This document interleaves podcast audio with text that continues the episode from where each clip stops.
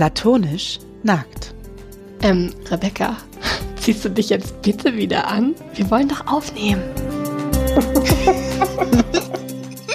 Herzlich willkommen bei Platonisch Nackt, dem Podcast, bei dem eine Schriftstellerin und eine Psychologin der Komplexität der alltäglichen Dinge auf den Grund gehen. Ich bin Rebecca mit K, die Schriftstellerin. Und ich bin Rebecca mit C, die Psychologin. Hallo. Hallo. Da sind wir wieder. Ja, äh, wir hatten, hatten wir schon wieder eine Pause? Nein, hatten wir nee. nicht. Ach, hatten wir nicht? Wir sind pünktlich äh, zurück. Wir sind pünktlich, nur etwas später im Tag, als wir es gewohnt sind, weil ich äh, deswegen fühlt es sich vielleicht so an. Über vier ja. Stunden am heutigen Tag schon auf der Autobahn verbracht habe. Äh, deswegen Aber du hattest eine gute Fahrt? Äh, die Hinfahrt war sehr entspannt, die Rückfahrt war mittelentspannt. Da war dann irgendwie Vollsperrung und diverse Baustellen. Deswegen habe ich auch ein bisschen länger gebraucht noch als ich eigentlich hätte brauchen sollen. Sonst ist man immer so in zwei Stunden da und jetzt ähm, war ich ein bisschen länger unterwegs und äh, da bin ich eigentlich quasi gerade hier so reingestolpert und jetzt schon hier. Aber der Tag ist Podcast-Tag, wir sind im Rhythmus, keine Verspätung. Sehr gut. Maximal ein paar Stunden für unsere Platonis. Voll gut. Ja, ich war letzte Woche, äh, habe ich eine kleine Recherchereise gemacht und mit, bin mit dem Zug gefahren und tatsächlich hatten, also kein einziger Zug hatte Verspätung. Ich bin wirklich perfekt durchgekommen. Krass. Das ist ja schon selten. Ja. Ja, das war toll. Das freut mich. War es denn schön auf der Recherchereise? Auf Instagram sah es ja sehr nett aus. Es war richtig schön. Also ich war bei einer befreundeten Autorin zu Besuch, die hat mich äh, für die Zeit aufgenommen und die kennt sich da gut aus. Ähm, also das war in der Nähe von ähm, Hamburg. In der Elbmarsch habe ich recherchiert und ähm, sie hat mir das Fahrrad von ihrem Mann geliehen und sie selber äh, ist mit dem E-Bike vorangefahren und ich hab, bin hinterher gerast, also ich habe es versucht hinterher zu rasen. Ähm, das hat, äh, ich war auf jeden Fall am Abend gut ähm, K.O. Also ich habe echt gemerkt, was ich getan habe, aber es war richtig, richtig schön. Also es ist einfach so eine schöne Landschaft und es ist immer wieder, ähm, ja, ich liebe einfach Recherchereisen. Es ist so inspirierend, wenn man da, vor allem ich hatte mir halt vorher schon, ähm, passend auch heute zum Thema, ich habe schon vorher geplottet und hatte, ähm, habe schon ein, vorher eine sehr genauen, genaue Vorstellung davon gehabt, wie mein Roman aussehen soll, der da handeln wird. Und wenn man dann so da vor Ort ist und hatte sich ja alles irgendwie schon auf eine bestimmte Art und Weise vorgestellt und dann sieht man es in echt und merkt auch irgendwie, okay, das geht schon mal gar nicht, was ich mir ausgedacht habe, muss ich komplett umwerfen oder hier kommt was ganz Neues dazu, was ich, womit ich gar nicht gerechnet habe. Ähm, also das verändert dann den Plan schon mal sehr. Mhm. Wenn man dann die realen Gegebenheiten ein bisschen klarer vor Augen hat, wirkt sich das ja, dann also genau. auch auf die geplante, geplottete Geschichte aus. Ja, absolut. Ich habe, ich hatte von einer Sache, ich glaube, das äh, darf ich jetzt wahrscheinlich nicht konkret erzählen, um nicht äh, schon zu viel über das Projekt zu verraten, aber ich habe mir halt einen Umstand vollkommen anders gedacht, ähm, weil ich den über Google recherchiert habe und habe dann dadurch auch schon zwei Szenen geschrieben, die ich einfach komplett äh, umwerfen musste, weil die einfach gar nicht funktionieren, weil die Gegebenheiten vor Ort ganz anders sind, als ich gedacht hatte. Also es macht schon echt immer einen riesigen Unterschied und es ist ja auch so toll, dass nicht mehr, äh, dass keine Corona-Zeit ist und ähm, ja, jetzt einfach die Möglichkeit da ist, sich das alles in echt anzugucken und auch hinzufahren. Ja, und dann macht das natürlich auch Sinn, das relativ früh schon mal zu machen, ne? wenn es dann doch immer wieder passieren kann, dass ein, ein der reale Ort irgendwie dann doch noch mal auf andere Wege leitet, ähm, dann macht es ja Sinn, möglichst früh auch im Prozess des Plottens schon mal da gewesen zu sein, wenn man das denn machen kann. Ja, das wäre toll. Also ich hatte halt wirklich schon fertig geplottet und ich hatte schon die ersten ähm, drei oder vier Kapitel geschrieben und ah. habe dann tatsächlich, glaube ich, zwei Kapitel wieder komplett rausgeworfen oh und äh, dann nochmal angesetzt. Also es war jetzt auch nicht schlimm. Es, äh, ich brauchte das jetzt eh irgendwie auch wieder, um wieder besser in die Geschichte reinzufinden, weil ich hatte ja, ähm, ich habe das tatsächlich schon schon ein halbes Jahr vorher geplottet, ähm, bevor ich das äh, Taucherinnenbuch, was ich ja jetzt geschrieben habe, was ich jetzt abgegeben hatte. Ähm, bevor ich das geschrieben habe, habe ich das andere schon geplottet und dann ähm, hat sich halt meine Schreibplane noch mal so ein bisschen verändert und dadurch äh, war jetzt eh so eine lange Zeit dazwischen, zwischen Plotten und äh, Schreiben, so dass ich, ich jetzt sowieso irgendwie erstmal noch mal zu viel Zeit brauchte, um wieder äh, in meine alte Struktur so reinzufinden ja, dann ist es natürlich durch so durch den echten Ort vielleicht auch noch mal ein bisschen lebendiger. Und du sagtest ja schon, dass du das immer sehr inspirierend findest, dann auch da zu sein. Das hilft dann ja jetzt vielleicht auch wirklich einzusteigen. ja, das war jetzt der richtig, äh, der richtig gute Auftakt dafür. Auf jeden Fall, das war echt perfekt. Ja, also das Thema heute hattest du ja schon länger auch äh, immer wieder mal in den Raum gestellt. Das Thema Plotten wollten wir heute ja, mal ich besprechen. Ganz genau. Ich finde es einfach ein wahnsinnig spannendes Thema. Ich spreche da auch ähm, gerne mit Kolleginnen drüber, weil ich das Gefühl habe, dass wirklich äh, dass jede Autorin irgendwie komplett unterschiedlich macht. Also ich habe jetzt irgendwie bei niemandem ähm, genau das gleiche Modell gefunden, wie ich es mache. Ähm, und alle sind, haben da so einen eigenen Weg und der, ähm, ja, der rangiert, rangiert halt irgendwo zwischen äh, gar nicht plotten und komplett durchplotten. Und das finde ich so spannend, dass es da einfach so unzählige Möglichkeiten gibt. Ich glaube, die meisten, auch wenn die anfangen zu schreiben, wünschen sich so einen, einen Plan, wie man das macht. So, wie erstelle ich denn jetzt die Geschichte? Ähm, und wie fange ich da an? Und ich glaube, dass, dass man das echt so voll für sich selber rausfinden muss und das jeder total anders macht. Vielleicht wäre es gut, wenn du kurz zu Anfang noch mal sagst, was mit Plotten gemeint ist, also wie ihr, wie du als Schriftstellerin das Wort äh, verwendest, was damit, was du damit meinst, was das äh, so bedeutet im Kontext des Schreibens. Stimmt, das wäre gut. Also Plot, äh, das so nennen wir den Ablauf der Geschichte. Also ähm, also sozusagen die Story, aber auch schon in der Chronologie, wie sie dann im, im Buch stehen wird. Ähm, genau, das ist der Plot und diesen Plot sich auszudenken, das nennen wir Plotten. Ähm, das ist so der Begriff, der sich dafür etabliert hat. Und um einen Plot zu erstellen, gibt es eben ganz viele verschiedene äh, Methoden, die man da nutzen kann. Ähm, es gibt aber auch wirklich viele Autorinnen, die das gar nicht machen und die wirklich sagen, sie haben einfach nur eine Grundidee, die, äh, die Figuren am Anfang und dann schicken sie die auf die Reise. Und da ähm, unterscheiden äh, viele auch gerne, und ich finde das auch ein sehr schönes Bild zwischen ähm, einmal den äh, man sagt so zwischen den Gärtnern oder den Gärtnerinnen und den ArchitektInnen. Ähm, die GärtnerInnen legen einen Samen, also die Grundidee oder das, äh, was sie reizt an einer, einer bestimmten Idee und schauen dann einfach beim Schreiben langsam zu, äh, wie so das Wurzeln schlägt, wie das dann so aufblüht und die Geschichte entsteht dann wirklich so organisch beim Schreiben, ohne dass irgendwas vorher geplant ist. Ähm, und die ArchitektInnen sind dann eher die, die wirklich sich einen Plan machen. Es gibt da, das kann wirklich so weit gehen. Manche Autorinnen ähm, machen wirklich einen Szenenplan, wo schon für jede Szene genau definiert ist, was in dieser Szene passieren wird, wer alles auftaucht, äh, wie das Setting ist, wie die Stimmung ist, mit welcher Stimmung man in die, äh, in die Situation reingeht, mit welcher Stimmung man wieder rauskommt. Also das kann total detailliert sein äh, bei manchen ArchitektInnen. Ähm, ja, Genau. Und das äh, finde ich irgendwie hochinteressant. Und ich habe jedes Mal, wenn ich plotte, irgendwie so das Bedürfnis, ähm, das mal anders zu machen oder irgendwie andere Methoden auszuprobieren und lande dann doch irgendwie immer wieder so bei einer sehr ähnlichen Methode, wie ich sonst halt auch mache. Mhm. Und vielleicht muss man dann auch irgendwann ähm, dem so ein bisschen vertrauen, dass das schon ganz gut klappt, so wie man es selber macht.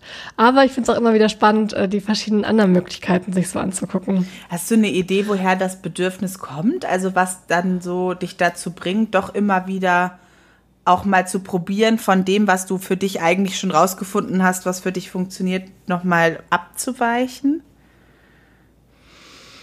Mm, also ich glaube, manchmal klingt es für mich äh, so verlockend, wenn ich, also gerade wenn ich, wir hatten ja auch mal die Folge mit Miriam Georg, ähm, da hat, hat Miriam auch erzählt, dass sie äh, gar nicht plottet oder sehr, sehr wenig ähm, und ähm, das ganz toll findet. Und sie schreibt ja auch ähm, nicht chronologisch und versucht mal, also schreibt dann äh, jeden Tag, wenn sie irgendwie ähm, sich hinsetzt, überlegt sie einfach, auf was habe ich heute am meisten Lust und schreibt dann diese Szene, auch wenn die noch gar nicht äh, chronologisch jetzt gerade dran wäre und so. Also sie hat so eine ganz andere Art zu arbeiten und ähm, mich fasziniert dann sowas immer total und ich finde das dann auch immer so, ähm, also es klingt dann erstmal für mich so inspirierend und ich habe das Gefühl, das könnt, da könnte halt voll die Kreativität drin liegen oder auch in anderen ähm, Methoden habe ich dann irgendwie ja oft so, so ein Gefühl von, vielleicht ist da noch was, was ich gar nicht kenne beim Schreiben und vielleicht kann ich das, äh, kann ich das da irgendwie auch mal ran. Mhm. Ähm, also so, so ein bisschen eine Neugier. Ich hatte das, glaube ich, auch mal in irgendeiner Folge erzählt, dass ich das auch gerade mit, ähm, also auch, ich glaube, kurz nachdem ich mit Miri darüber gesprochen hatte, dann auch mal ausprobiert hatte äh, und äh, viel, viel weniger geplottet habe als sonst. Und das ist bei mir irgendwie total in die Hose gegangen. Es hat so gar nicht geklappt. Das hatte ich äh, irgendwann schon mal erzählt. Ähm, ja, also ich, und dann bin ich ja so ein bisschen erstmal dazu gekommen, ähm, nicht mehr so viel rumzuprobieren und nicht so viele Risiken einzugehen. Aber was ich schon auch immer mal unterschiedlich mache, ist mal unterschiedliche Plotstrukturen mal auszuprobieren. Da gibt's ja so ähm, verschiedene Methoden, die man nutzen kann. Ähm, und das finde ich auch manchmal ganz hilfreich. Also es gibt ja einmal so die die Struktur, also so die Methode, ähm, die Geschichte in drei Akte aufzuteilen, ähm, und dann zu gucken, was wäre denn mein Höhepunkt ähm, und was sind die Wendepunkte und so. Mhm. Man kann es auch in fünf Akte aufteilen und da jeweils äh, so ein bisschen Richtung Aristoteles ähm, sich daran orientieren und verschiedene äh, Punkte definieren, die die Geschichte haben soll oder gucken, hat meine Idee, ist die da sowieso schon angelegt, weil grundsätzlich ist es ja so dadurch, wie viel, so, wir kennen ja schon so viele Bücher und Filme in der Regel, dass ähm, so die ähm, diese Grundplot Plotstrukturen sind ja irgendwo schon in uns. Wir mhm. wissen ja, wie, wie Geschichten funktionieren. Wir kennen, haben ja schon so viele Geschichten in unserem Leben gehört und das ist an sich ja eh schon drin. Also ich glaube, dass viele, Gesch viele Ideen für Geschichten haben diese Punkte eh schon in sich, äh, die tragen die eh schon in sich. Und manchmal hilft es mir dann einfach, das nochmal ähm, mir klar zu machen, was sind denn genau diese Punkte und die so ein bisschen rauszuarbeiten und zu gucken, ähm, dass ich die nicht so verhuschele oder so ähm, in meinem ähm, im Schreibchaos. Mhm. Weil ja. natürlich auch dadurch, dass wir ja, also das ist ja so ein implizites Wissen darüber, wie man Geschichten erzählt und wie man die auch hören will. Ne? Also so, dass man ja auf, als, als Leser in, ja immer wieder auch dann auf bestimmte Punkte sozusagen vom Gefühl her wartet. Ne? Man könnte es vielleicht gar nicht mal so genau ausdrücken und in Worte fassen, weil man es sich nicht bewusst gemacht hat, aber implizit spüren wir das ja, wenn eine Geschichte diese Punkte irgendwie nicht erreicht oder da der Spannungsbogen fehlt oder die Wendepunkte fehlen. Das spürt man ja auch, wenn man es vielleicht nicht. Also man könnte sich hinsetzen und das irgendwie analysieren und dann wüsste man es vielleicht auch explizit. Aber so dieses Gefühl ist ja da und das wird ja sicherlich, oder könnte ich mir vorstellen, dass das besser transportiert wird, wenn man als beim Schreiben das auch klar herausgearbeitet hat, diese Punkte. Ne? Und dann aber zu gucken, okay, wie kriege ich die klar transportiert, aber nicht so, dass es langweilig ist. Ja, ganz genau.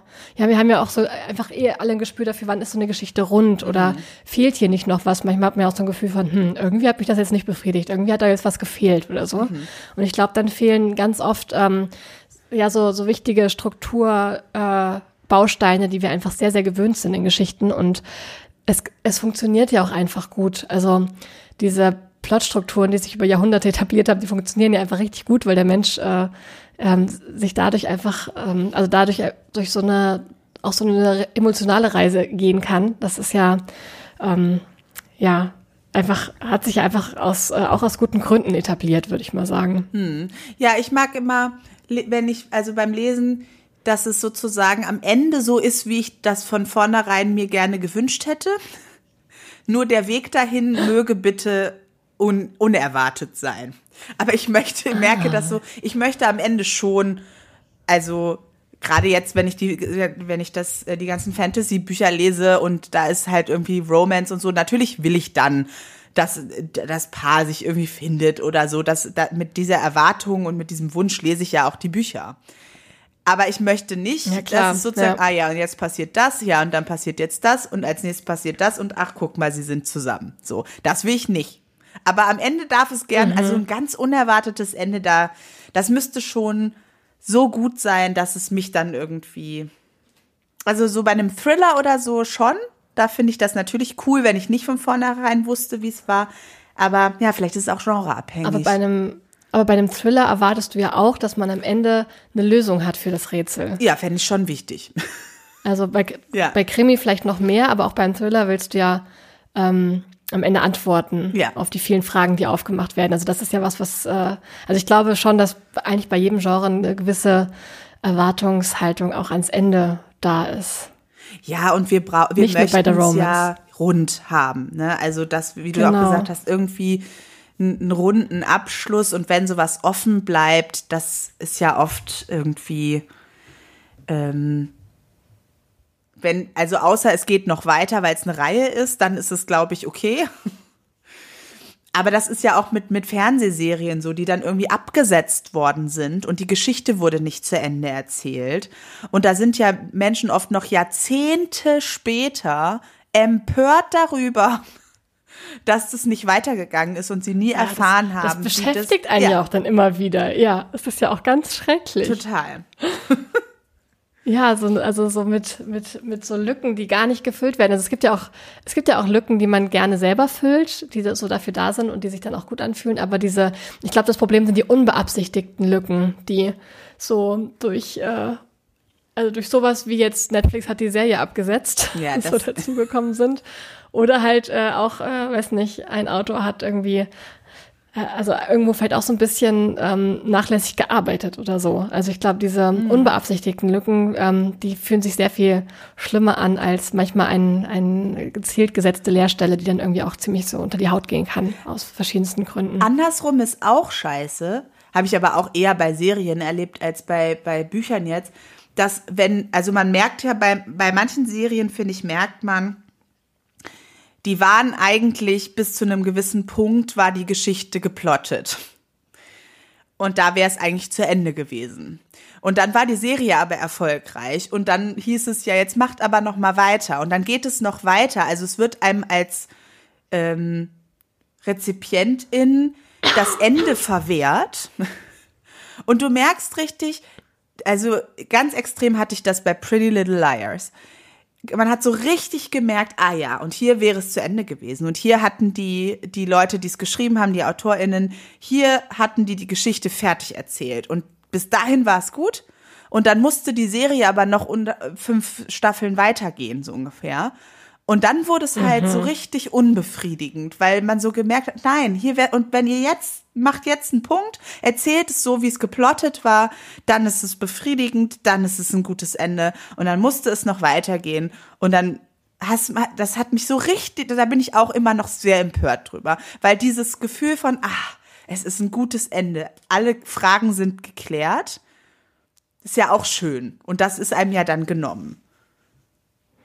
Das stimmt, absolut. Das ist dann, ja, das gibt's ja auch ganz, ganz oft bei, bei Serien, dass man dann so denkt, okay, hättet ihr doch einfach mal aufgehört. Ja. Ja.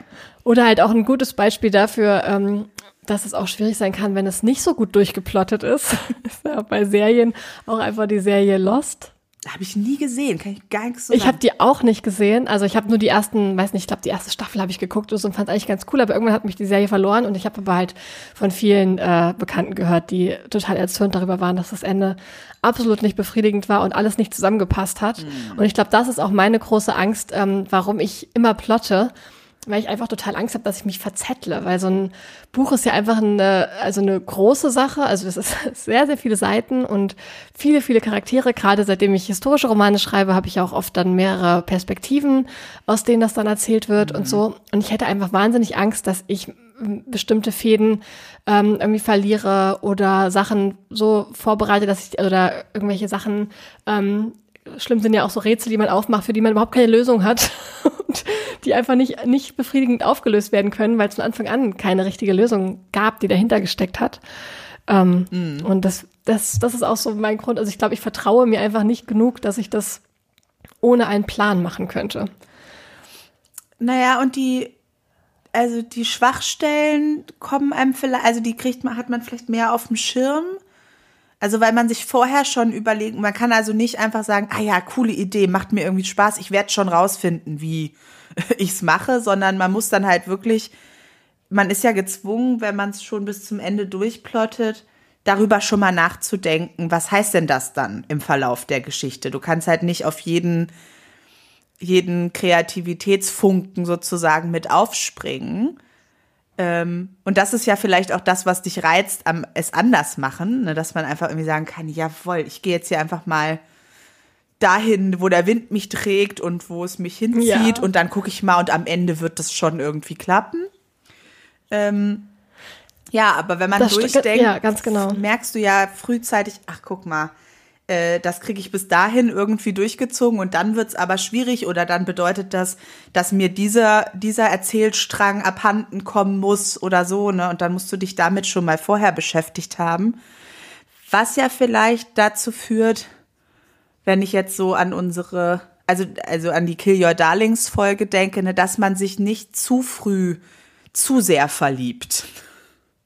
Weil das wird ja dann mhm. auch schwierig, ne? Weil ich habe so gedacht, als du am Anfang gesagt hast, Gärtner und Architekten, ja, ja, der Gärtner lässt es erstmal wachsen, aber der muss ja auch beschneiden. Ne? Also ja, irgendwann muss er ran. Irgendwann ne? muss irgendwann er ran. So. Ist der Punkt. Ja. Und das, was ich vielleicht vorher mache, äh, macht der vielleicht nachher noch mal ein bisschen mehr. Ne? Also ich mache es nachher natürlich auch noch, ja. aber vielleicht ein bisschen weniger als als so eine klassische Gärtnerin. Ja.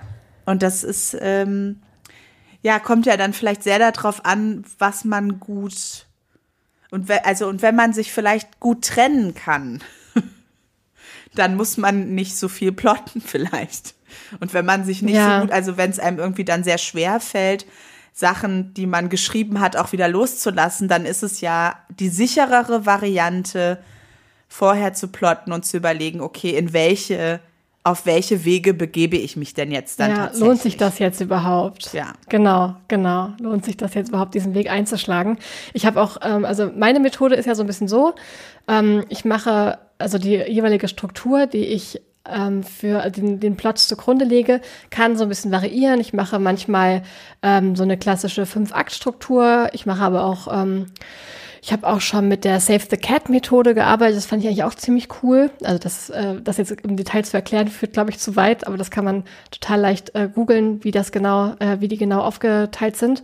Also damit habe ich, ähm, habe ich eigentlich alles schon, also schon mit mehreren Strukturen habe ich gearbeitet und fand es immer eigentlich ganz cool, je nachdem, was halt auch gut zu der Grundidee passt. Im Grunde sind die sicher alle sehr, sehr ähnlich. Wenn man, ähm, wenn man die so übereinander legt, dann fallen einem ja sehr, sehr viele Parallelen auf und ich glaube, das Wichtigste haben die halt einfach alle. Und ich habe mir dabei, ähm, ähm, also eigentlich so die, die zusätzliche Methode, die ich mir dazu zurechtgelegt habe, ist ähm, so ein bisschen eine, eine Mischung aus Gärtnern und äh, Gärtnern und äh, Architekten, das Wort gibt's nicht, aber ihr wisst, was ich meine. ähm, und zwar habe ich dann diese, diese Grundstruktur und meine Kapitel, die ich da drauf ähm, also die ich da drauflege sozusagen, aber ich versuche immer innerhalb der Kapitel, ähm, und das ist auch sehr weit gefasst, manchmal sind das dann auch äh, so pro Punkt halt mehrere Kapitel, die ich einfach nur so in ein, zwei Sätzen zusammenfasse.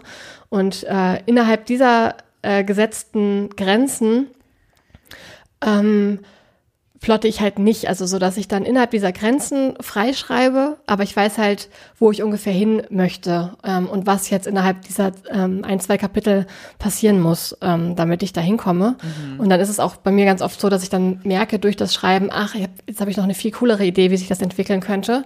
Und dann switche ich eigentlich immer zwischen meiner Struktur ähm, also meiner, meinem, meiner Übersicht, meinem Übersichtsplan und den Kapiteln halt so hin und her. Und ähm, das ist eigentlich ein ständiges Hin- und Herspringen und Anpassen und, und so. Mhm. Und so habe ich äh, mir jetzt eigentlich so eine, ja, so eine Methode halt erarbeitet, wo ich so ein bisschen beides machen kann, aber so, dass ich mich nicht verrennen kann.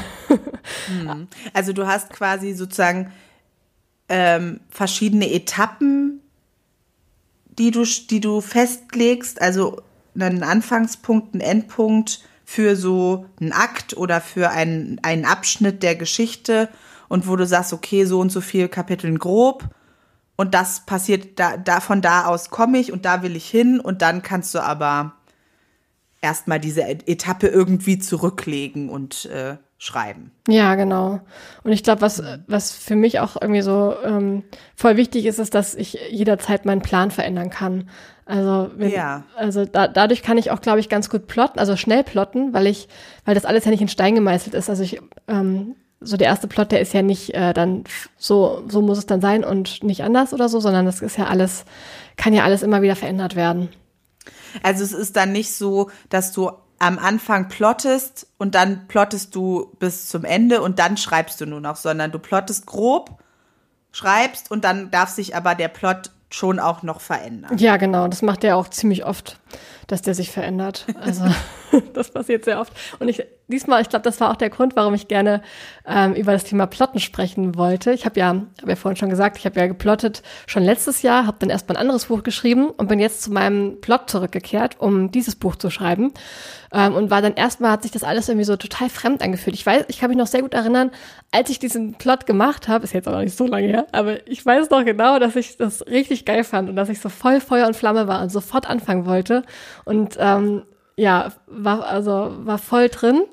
Ähm, musste dann eben erstmal was anderes machen und jetzt äh, kam der mir echt so weit weg und fremd und, äh, und so vor und ich hatte irgendwie als das Gefühl, nee, das funktioniert so noch nicht, ich muss daran irgendwie noch was ändern und habe dann angefangen, irgendwie wirklich nochmal neu zu plotten und nochmal neu mir die, also ich habe äh, dann angefangen, erstmal ganz viel Figurenentwicklung zu machen, mir die Figuren ganz genau anzugucken und die besser kennenzulernen und dann ausgehend von den Figuren nochmal den Plot neu zu machen.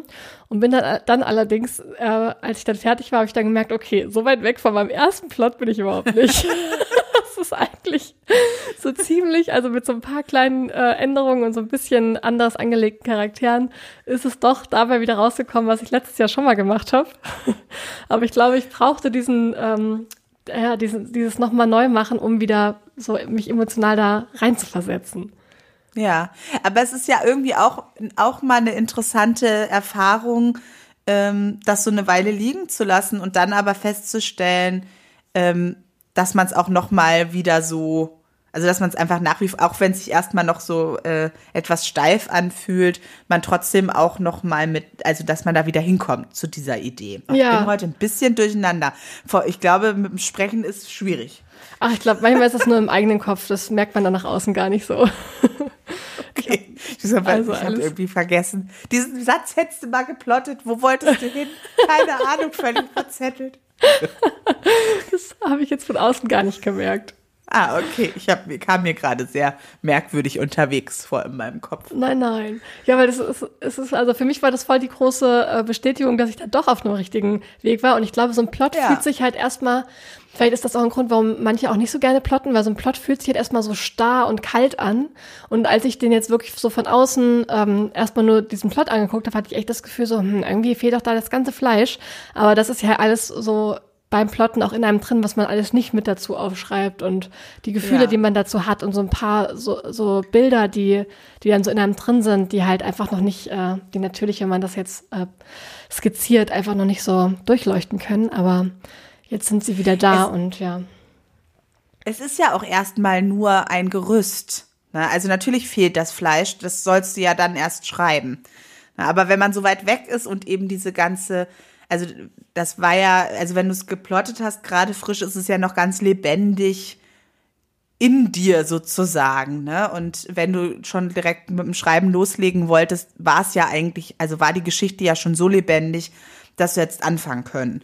Und wenn man dann das erstmal irgendwie nochmal auf Eis legen muss, ähm, und dann erstmal sich wieder nur das Gerüst anguckt, dann braucht es ja eine Zeit, um da wieder also um die Lebendigkeit dann, ne? um das, äh, also die emotionale Verbundenheit, wie du auch gesagt hast, zurückzuerlangen. Ich finde, das ist voll das gute, äh, voll das gute Schlagwort mit der Lebendigkeit, weil vielleicht ist es auch genau das, warum ich so gerne plotte und vielleicht machen das dann eben andere Leute oder die, die nicht so gern plotten, irgendwie anders. Aber ich glaube, was man echt immer braucht, äh, wenn man einen Roman anfangen will und da so rein einsteigen möchte, ähm, so dieses Gefühl, dass diese Geschichte eigentlich schon irgendwo lebt, die ist schon irgendwie in einem drin und jetzt äh, bricht sie noch so, äh, jetzt bricht sie halt langsam aus. Und das glaube ich, geht, also für mich geht es halt voll gut übers Plotten, weil ich dadurch dann ähm, und auch darüber die Figuren kennenzulernen, weil ich dann äh, immer tiefer da reingehe in diesen, in den Kern der Geschichte und dann immer mehr darüber weiß mhm. und dann irgendwann will das halt einfach unbedingt raus. Und das klappt bei mir übers Plotten und bei anderen Leuten klappt das vielleicht echt über, über, über andere Inspirationsquellen. Ähm, aber ich bin, also ich selber bin, glaube ich, dann total lost, wenn ich es nicht mache, weil ich dann gar nicht weiß, was das eigentlich, ähm, also da, da ist dann zu wenig lebendig in mir drin von dieser Geschichte, die ich da schreiben will. Das, äh, ja. Mhm. Naja, und die Frage ist ja am Ende, was, äh, was befähigt dich dazu, die Geschichte bestmöglichst zu erzählen?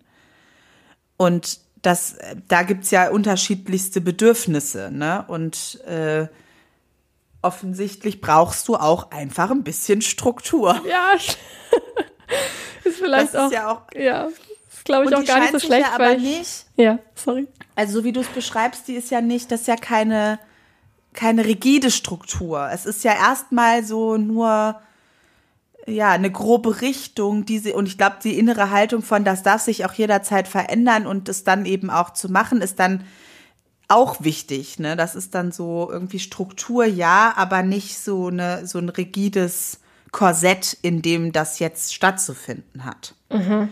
Ja. Und ich kann mir aber auch vorstellen, oder es scheint ja so zu sein, so wie du es erzählt hast, dass es eben auch Menschen gibt, die noch mehr Struktur brauchen, um sich dann der Kreativität hinzugeben. Also die mehr Sicherheit brauchen und zu sagen, ich kann nur eine Szene schreiben. Und wenn die aber so abgesteckt ist äh, und ich ganz genau weiß, was da passieren soll, dann kann ich sozusagen das ähm, aus mir herausholen und dann kann ich gut schreiben. Und andere Menschen finden die Struktur, die du hast, vielleicht schon zu Schon zu rigide oder ja. ja zu einengend. Ja, viele sagen auch, wenn es äh, ihnen zu viel Struktur ist, dass sie dann das Gefühl haben, okay, das kann jetzt auch jemand anderes schreiben, jetzt habe ich ja schon alles gemacht und das jetzt auszuformulieren ist jetzt irgendwie auch langweilig. Also, dass die dann einfach sich dabei mhm. langweilen, wenn die was ausformulieren, was sie sich schon vorher ausgedacht haben. Da gibt's halt echt so mhm. unterschiedliche Herangehensweisen und das finde ich immer wieder ja. sehr, sehr faszinierend. Also da ist das Bedürfnis dann höher, sich selbst zu überraschen und noch nicht zu wissen, was ja. passiert. Ja, genau. Ja. ja. Und ja, was ich auch nochmal, ich wollte auch eigentlich nochmal kurz zurück zu dem Thema ähm, drei Akte oder fünf Akte äh, Struktur, weil die ja irgendwie in allem so drin steckt, wenn man, also die, in den meisten Geschichten, wenn man sich die anguckt, kann man auch irgendwie so ein bisschen so diese, diese Struktur erkennen. Ähm, und da finde ich es auch irgendwie spannend, mal aus so einem psychologischen ähm, Kontext raus irgendwie drauf zu gucken, warum wir eigentlich solche Geschichten brauchen. Also es sind ja meistens Geschichten von, also oft von einem, von einem Aufbruch oder von, also von einem Konflikt, der erstmal am Anfang steht. Äh, und die laufen ja dann eigentlich immer auf einen, ähm, auf einen Höhepunkt zu. Ähm, dann kommt meistens ja nochmal so ein retardierendes Moment, nennt sich das, also etwas, was ähm, das Ganze nochmal kippen lässt, wodurch alles doch nicht, doch nicht so einfach ist und doch irgendwie nochmal richtig schwierig wird und nochmal eine richtig große Herausforderung, die die Figur dann meist, meistern muss. Und ganz am Ende dann die Auflösung oder ähm, die, der Frieden oder, oder die Katastrophe. Also ganz am Ende kommt dann eben äh, ja, dieser, ja, Auflösung habe ich jetzt schon mal gesagt, aber du weißt, was ich meine. Also wir scheinen ja irgendwie mhm. immer wieder diese Art von Geschichten zu brauchen von, ähm, von einem Konflikt, der sich äh, irgendwie in, einer, in, einem großen Höhepunkt entlädt und dann irgendwie gelöst wird. Und irgendwie finde ich das auch spannend, sich das mal so psychologisch anzuschauen. Ja, also ich glaube, wir mögen es halt stimmig und rund und äh, abgeschlossen und wir mögen es, wenn sich die Sachen auflösen. Wir mögen aber eben auch Probleme. So. Also der Mensch hat ja Bock, Probleme zu lösen. Das heißt, wir brauchen das Problem, wir brauchen die Lösung aber auch. So, mhm. ne? Und beim, bei Geschichten geht es ja einmal darum, dass man sich mit irgendwem identifizieren kann. Am besten natürlich mit der Hauptfigur, aber äh, oder zumindest so grob. Wir sind ja auch gut dazu in der Lage, einfach uns irgendwie mit was zu identifizieren. Das reicht ja dann manchmal eine Kleinigkeit irgendwie so. Aber es ist schon irgendwie wichtig, dass man sich erstmal wiederfindet in irgendeiner Form. Und dann geht es darum, ne, dass wir irgendwie ja auch vielleicht Hoffnung schöpfen wollen, Inspiration. Wir wollen irgendwie Dinge erleben, die wir selber vielleicht nicht erleben können oder mal Probleme lösen, Probeweise, die wir nicht haben oder die so ähnlich sind wie Probleme, die wir haben, aber ein bisschen aufregender, ein bisschen glamouröser. Und natürlich braucht's aber diese Fallhöhe von, okay, irgendwie, es gibt ein Problem und dann klappt das fast und dann klappt es irgendwie doch nicht, damit am Ende dieser befriedigende Moment von, ah, okay, ist alles gut, es hat jetzt doch geklappt, so, das ist ja viel, der ist ja viel intensiver, wenn es vorher auch schief gelaufen ist. Mhm, voll. Und ja. es ist ja einfach sonst auch, also das will doch keiner, also es, also es interessiert ja niemanden. Wenn es einfach, ja, es war so, dann passierte das und dann war es so. Ende. Ja. Ne? Also ja. das ist ja nicht spannend. Ja. Voll. Und es muss genug, glaube ich, es muss genug Banalität und Alltägliches geben, und das sind manchmal so, für mich sind es so kleine Momente äh, über so eine ganz banale Alltagssituation, so ein Humor, der da irgendwie drin liegt, wenn, wenn eine Autorin ähm, das schafft irgendwie so ein ganz alltägliches Gefühl auf so einen Punkt zu bringen, in einen Satz zu formulieren und ich so denke, ja krass, so ist das auch. Mhm. Dann bin ich schon, also das kriegt mich und dann möchte ich aber natürlich auch, dass die Figuren, ähm, also dass ich mit den Figuren sozusagen auch mal was ausprobieren kann, was ich nie, sonst im echten Leben nicht kann. Also irgendwie kämpferisch, also jetzt gerade bin ich ja viel in Fantasy-Romanen unterwegs, ne? Und dann geht's natürlich immer um die großen Schlachten und irgendwelche, ähm, äh, wie sagt man das denn auf Deutsch? So, also das Schicksal, was einen einfach berufen hat für eine große Aufgabe und irgendwie krasse äh, Kräfte und Fähigkeiten, die dann plötzlich dieser Person einfach angedeiht werden und dann muss sie jetzt damit irgendwie und eigentlich will sie aber gar nicht und muss jetzt aber und dann stellt sie fest, ach, ist doch irgendwie gut. Ähm, so, Ne? Also das. Ja, ich glaube, so der Gedanke, dass, äh, dass so ein Schicksal für einen bereitet, dass irgendwie das eigene Leben so einen größeren Sinn hat, das ist ja auch einfach ein sehr, sehr anziehender Gedanke. Ja, natürlich. Und auch so dieses, ah, ich weiß nicht, eigentlich war es anders geplant. Eigentlich hatte sich diese Person das und das Leben für sich vorgestellt. Aber jetzt muss dann doch, und erstmal ist das irgendwie schwierig und anstrengend und sie muss da jetzt ganz schwer ackern und irgendwie durch und am Ende ist es dann aber so, ähm, ich finde das, also, ne, das macht mir irgendwie Spaß. Ja, das ist ja auch. Und dann, ja sind das natürlich, das, also die, die, die Scale ist ja größer, auf der das passiert, aber im Kleinen ist es ja am Ende, ne, also keine Ahnung, auf was man es übertragen kann.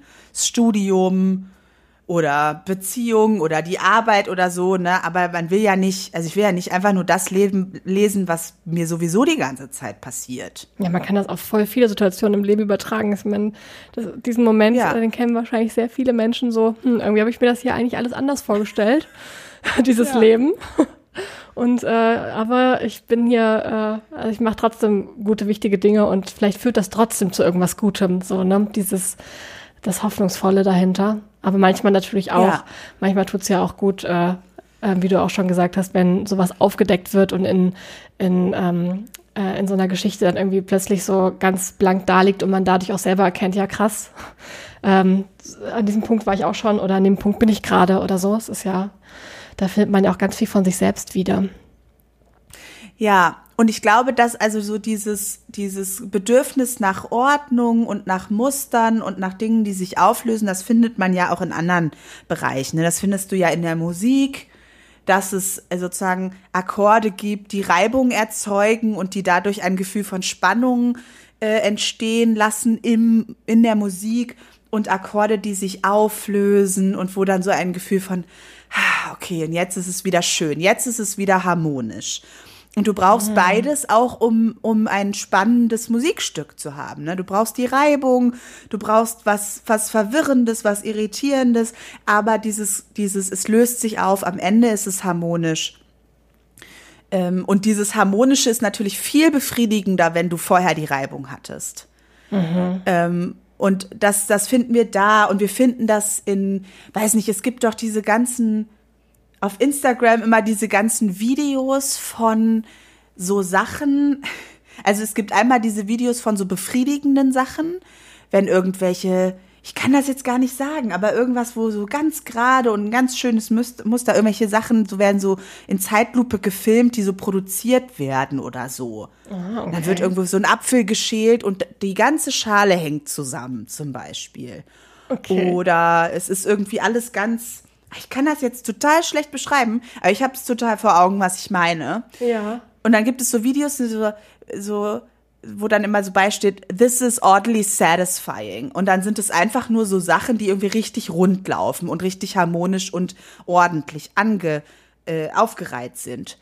Und dann gibt es aber Videos, die halt genau das Gegenteil sind, wo so etwas, was eigentlich jetzt ganz ordentlich sein müsste, so ein bisschen daneben ist. Mhm. Und das finden Leute total anstrengend. Weißt du, so ein, ein Pflasterstein ist irgendwie ein bisschen falsch oder äh, keine Ahnung, da, da läuft eine Linie und dann schließt die nicht sauber ab, sondern ist so ein bisschen verrutscht oder so. Mhm. Kannst du dir das vorstellen? Ich, kann, ich kann mir, es mir total vorstellen. Und das regt dann, also warum guckt man sich diese Videos an? Oder ja, also weil, weil es auch da finden wir das wieder, ne? So der, die Idee von, das ist die Ordnung, so sollte es sein. Und wenn es am Ende nicht so ist, das finden wir anstrengend. Also das ist auch was, was dann so richtig wütend machen kann, je nachdem, wie zwanghaft man auch ist. Aber es gibt so, ähm, also ich merke das auch, ich bin relativ, also ich habe nur so kleine Inseln der Zwanghaftigkeit, die manchmal überraschend äh, im See, äh, im Meer meiner äh, ansonsten äh, sehr lebendigen und sprudelnden Persönlichkeit auftauchen und dann fährt man so auf Land und huch, auf einmal ist hier was ganz Zwanghaftes. Aber es gibt ja Menschen, die das ganz, ganz schlecht aushalten können. Aber selbst mir, wenn ich dann so sehe, oh, jetzt schließt das da nicht ab, das sieht man doch, das hätte doch jetzt so sein müssen, da merke ich schon so, es oh, macht mich, macht mich irgendwie irritiert es mich. Wenn ich dann weggucke, stört es mich nicht mehr. Aber so dieses Bedürfnis des am Ende Runden, des am Ende Stimmigen, des am Ende Harmonischen, das haben wir, glaube ich, alle. Und je nachdem, wie vielleicht auch unsere Fähigkeiten und Interessen irgendwie ausgeprägt sind in anderen Bereichen. So, dich wird wahrscheinlich äh, eine unrund erzählte Geschichte irgendwie vielleicht mehr stressen als eine Linie, die irgendwo nicht ordentlich abschließt oder so. Aber dieses ja, Linien stressen mich Ende, gar nicht. Linien stressen. Nein. Aber so, ich werde auf jeden Fall noch so Videos suchen und dann schicke ich dir die. Ja, mach das mal auf jeden Fall. Das finde ich echt, da habe ich noch nie von gehört, aber finde ich voll interessant. Und man, manchmal kann ich Sachen gut erklären, ne? Aber ja, heute habe ich das Gefühl, na, ich habe es wirklich so verstanden. Durch. Ich habe es sehr gut verstanden. Ich ähm, brauchte nur ähm, eine Weile, um mir vorzustellen, wofür das dann gut ist. Also ich habe schon mir sehr gut vorstellen können, welche, was das für Videos sind, aber ähm, den ja, und da merkst du halt auch, ne? Also irgendjemand setzt sich dann hin und produziert halt so auch ein Video mit lauter unbefriedigenden Bildern und Leute gucken sich das an, weil wir natürlich schon auch immer wieder sozusagen ins Unangenehme und ins Irritierende und so reingehen. Ne? Ja, das also, stimmt wir wollen ja alles. Also wir wollen, am Ende hätten wir es gerne harmonisch, aber es gibt ja schon immer wieder auch sowas von äh, so ein Sensation Seeking. So, das ist jetzt natürlich auf einer sehr, sehr unaufregenden äh, Ebene, aber grundsätzlich haben wir ja schon auch Bock dann mal zu gucken, na, also wie zum Beispiel, wenn man was Vergammeltes aus dem Kühlschrank holt und dann riecht man noch mal dran, obwohl man doch weiß, dass es eklig sein wird, ne? Ja, Aber stimmt. solche Sachen macht man ja schon mal, ne, dass man dann so ah nee, ja, genauso eklig, wie ich gedacht habe, aber wir gehen schon auch noch mal so rein ja, ins Am Ende geht es dann halt auch einfach immer wieder um Gefühle, ne? Ja. Ich, ich will auch, also ich habe am Wochenende, habe ich, nee, Sonntag und Montag letzte Woche habe ich gelesen, durchgängig. Ich habe innerhalb von 30 Stunden Fourth Wing zu Ende gelesen, war am Ende körperlich völlig fertig. Aber es war auch einfach richtig geil. Oh, und jetzt muss ich bis November warten, weil es jetzt am Ende kam dann natürlich noch mal so richtig so hier noch ein Plot-Twist und da noch so und jetzt hier noch und dann habe ich gedacht, ich kann nicht mehr, ich möchte eigentlich jetzt mal eine Pause machen. Aber ich konnte auch keine Pause machen. Ich ja, musste es zu Ende lesen. Verstehe ich gut. Ich, ich lese gerade, soweit der Fluss uns trägt. Ähm, und am Anfang bin ich so ein bisschen ähm, schwer reingekommen. Ich hatte auch vorher äh, einen, einen Podcast zum Buch gehört, der mir leider sehr viel gespoilert hat. Das, äh, darüber habe ich mich dann sehr Ach, geärgert. Mist. Ja, das war blöd. Ähm, und dadurch äh, war, war mir der Anfang so ein bisschen vermiest, auch weil die das in, in dem Podcast nicht gut fanden. Ähm, und dann war ich so ein bisschen so, ah, Mist. Aber dann, als ich dann so darüber hinweg war, spätestens als dann dieser letzte Punkt, der, der mit dem ich gespoilert war, als der dann erzählt war, ähm, und ich habe wirklich, ich weiß gar nicht, wann ich schon mal so viel bei einem Buch geheult habe. Aber es war so. Oh so ein schönes Heulen. Also ein, es ist alles ja. echt sehr, sehr traurig, aber es ist auch sehr rührend und es hat mich so tief in meinem Herzen berührt. Ich bin jetzt auch noch nicht ganz fertig mit dem Buch, aber das hat mich echt völlig, hat mich so ergriffen. Und äh, ja, mhm. und ich glaube, für solche Gefühle machen wir es ja auch immer wieder. Ne? Es ist einfach, ich bin jetzt natürlich gespannt, ob es mich am Anfang auch wieder versöhnt zurücklässt. Das weiß ich jetzt noch nicht, aber es ist wirklich auch ein ganz tolles Buch. Aber Fourth Wing werde ich mir auf jeden Fall auch, ähm, ich werde es mir, glaube ich, als Hörbuch dann anhören. Ja, Massima. Also ich äh, muss sagen, es ist natürlich auf einer, auf einer Ebene auch sehr so wie Fantasy halt ist, vor allem jetzt die Fantasy, die gerade doch sehr populär ist. Aber vieles von dem, was halt so standardmäßig irgendwie dazugehört, ist richtig gut gelöst äh, und auch erfrischend gelöst. Und okay. also ich finde das ja auch immer schön, wenn mir dann so bestimmte Tropes äh, immer äh, wieder begegnen. Fourth Wing ne? ist auch Romantasy, oder? Ich ja, also es geht schon auch um Romance, aber das ist irgendwie auch nicht der, also das ist irgendwie auch nicht so ganz der entscheidende Punkt. Okay, ja, ich bin gespannt. Also, ich werde auf jeden Fall auch hören. Ja. Ach, lisse mal oder hörst du mal, ist auf jeden Fall, äh, ich fand's klasse. Ich bin immer noch ganz ergriffen. Und dann sprechen wir nochmal drüber und im Podcast werden wir auf jeden Fall nicht spoilern, weil ich fand das so krass Nein, für mich, dass einfach, nicht. es hat, also weil normal, also es ist auch oft so, dass mich das nicht so stört, wenn ich so ein paar Sachen erfahre, aber dieser Spoiler, das war so ähm, bis zur Hälfte des Buchs die wichtigsten Sachen einfach mal erzählt. Innerhalb von einem Satz, ich konnte mich gar nicht wehren, ich konnte gar nicht so schnell, äh, so schnell den Podcast stoppen. Ähm, und dann halt auch so herablassend darüber gesprochen. Also das hat mich irgendwie also das muss man schon vorher sagen. Aber daran merkst du ja auch, ne? Also da, da kommt ja auch der Punkt, warum belast, also warum finden wir es eigentlich kacke, wenn wir, wenn was gespoilert wird?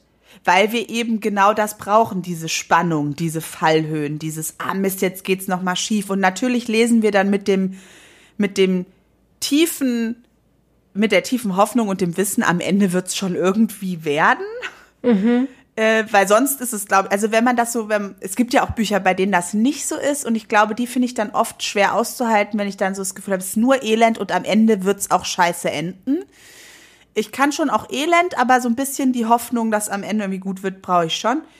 Äh, aber die, es braucht irgendwie diese Spannung und die ist halt weg, so, ne? Und wenn du schon weißt, was passiert, äh, klar, wenn es dann literarisch richtig gut ist oder so, macht es natürlich vielleicht trotzdem Spaß zu lesen. Man liest ja auch durchaus mal Bücher nochmal, die man schon kennt. Aber wenig, also ich glaube schon, wenigstens in der ersten Leseerfahrung brauchen wir eben diese, diese Spannung, die Irritation, die, die Plot-Twists, die uns da stehen lassen. Moment mal, das kann doch jetzt nicht euer Ernst sein. Und ja. wenn die einem einen komplett weggenommen sind, ist es schon blöd. Ja, gerade, ähm, also ich glaube, gerade bei so einem Buch wie jetzt äh, Soweit der Fluss uns trägt, das ist ja, ähm, da geht es ja sehr viel um das Innenleben von einer, äh, von einer am Anfang sehr jungen Frau. Und wenn man schon weiß, auf welche Entscheidung diese, diese innere Entwicklung zuläuft, dann nimmt das irgendwie so viel weg, weil das ist ja gerade krass, irgendwie mit ihr ähm, diesen emotionalen Weg zu gehen und äh, an diesen Punkt zu kommen, wo sie diese Entscheidungen trifft. Und das schon vorher zu wissen, also das hat mir irgendwie echt, ähm, hat mir sehr viel davon leider genommen. Das war schon sehr schade. Ja, das ist schade. Das ist echt schade. Ja. Ja, dann hatte ich ja vorhin noch mal ganz kurz vielleicht noch zum Abschluss ähm, äh, auch noch mal ähm, zu dem Thema noch mal kurz ähm, rumgeguckt, was es hier alles so für Plot-Techniken äh, gibt und also Plot-Strukturen gibt, meine ich. Ähm, mhm. Und da war ich ja noch mal kurz auf das Stichwort Heldinnenreise gestoßen. Das war eine Zeit lang, wurde das auch ähm, relativ viel so besprochen. Es gibt ja einmal die klassische Heldenreise, zum Beispiel Herr der Ringe wird da so als das Beispiel immer genannt, ähm, der der unbedarfte junge Mann meistens oder Hobbit, der ähm, erstmal äh, irgendwie nicht so als Held erscheint auch manchmal und dann herausgefordert wird ähm, und dann Dinge mhm. tun muss, zu denen er vorher nicht in der Lage war und dann immer krasser wird. So die Aktion im Außen ähm, und so der äh, im Anführungsstrichen weibliche Gegenentwurf der Heldinnenreise, der halt eher so einen ähm, inneren Weg angibt. Allerdings muss ich jetzt auch dazu sagen, dass ich ähm, da jetzt ich glaube, da kann man sehr tief einsteigen in dieses Thema Heldinnenreise. Das habe ich jetzt im Vorfeld zeitlich nicht geschafft. Aber ich fand es sehr spannend zu sehen, dass das ja eigentlich aus der Psychotherapie kommt. Und da haben wir hier auch wieder so voll die Überschneidung von unseren Themen. Also einmal das Plotten, wie eng das halt einfach auch mit der Psychologie halt einfach zusammenhängt, weil äh, daher, äh, ich denke mal, dass daher auch viele so Erkenntnisse kommen könnten, wie halt Geschichten gut funktionieren. Und zur Heldinnenreise ähm, gibt es, hattest du, glaube ich, gesagt, irgendwelche Seminare oder so. Ja, ja, also da bin ich, ähm, es gibt auf jeden Fall, man kann sozusagen auf seine, eigenen Hel äh, seine eigene Heldenreise gehen. Ähm, ah, ich, und ich weiß aber auch nicht so richtig genau. Also es läuft ja, also ich habe, das ist ja dann so eine festgelegte Struktur. Man fängt irgendwie oben an und dann geht es sozusagen abwärts ins Tal der Tränen und dann gibt's irgendwann wieder den Aufstieg nach oben und man kommt sozusagen am anderen Ende dann transformiert wieder hervor. Also so die Reise glaube, ins Innerste, so äh, um sich selber besser zu verstehen und kennenzulernen und dann verändert daraus hervorzugehen irgendwie. Ja, ich glaube, das ist so die Idee und ähm, also es, man muss sozusagen dann auch ins, in, ins Tal hinabsteigen und sich sozusagen mit, mit den negativen Dingen auseinandersetzen, um dann da so raus hervorzugehen. Ich glaube, es gibt da eine festgelegte Struktur. Das ist jetzt auch, ähm, ich glaube, eine Person, die wir kennen, hat auch mal eine gemacht. Ah, okay. Das müssen wir dann nochmal nach der Folge kurz besprechen, wer das war. Ich kann diese Person heute Abend fragen, du wahrscheinlich nicht. Ah, okay. Ja, dann frag sie doch mal zu, wie das war. Jetzt weiß ich auch wer. Ja, fragst Aber ich bin mir nicht mehr so ganz sicher. Ich persönlich habe noch, hab das noch nicht gemacht. Ähm, aber da ist natürlich also auch so die, die grundlegende Idee, ne, dass, dass man irgendwie, dass ein, ein widerwillig, also ja, ist ja schon auch immer im, zumindest im, im, literarischen, der widerwillige Held, so, also der hat sich das nicht selber ausgesucht, aber er muss jetzt. Mhm. Das ist natürlich schon mal irgendwie spannend. Also da geht's ja schon gleich los. Wie geht jetzt diese Person mit dieser oder dieser Hobbit äh, mit dieser Situation jetzt um? Der ja eigentlich sich das anders vorgestellt hat und jetzt muss es sozusagen in diese Richtung gehen und dann ähm, wird er aber auch mit seinen eigenen Fehlbarkeiten und ähm, Unzulänglichkeiten und natürlich auch mit seinen Wünschen und vielleicht auch Tiefen, also jetzt bei Herr der Ringe zum Beispiel ist ja dann auch klassisch sozusagen die Verführung durch den Ring, ne? Und äh, durch die Macht, die damit zusammenhängt und dass der eigentlich ja ursprünglich total gute Frodo dann irgendwie aber doch auch eine dunkle Seite hat und wo es dann kritisch wird und so weiter, ne? Und dann am Ende äh, besiegt er sich aber sozusagen selbst und hält dieser Verführung stand und kommt am Ende dann als wahrer Held sozusagen raus aus der Nummer. Ja, ich glaube, in, in, also vielleicht sogar in beiden Heldenreise und Heldinnenreise geht es ja eigentlich darum, wie man so sich entwickelt und über sich selbst hinauswächst, nur eben auf unterschiedlichen Wegen, oder? Ja, das, ja, das weiß ich nicht. Also von der Heldinnenreise hatte ich ja bis heute nichts gehört. Ähm, das ist also, also was Literarisches angeht, meinst du? Ja.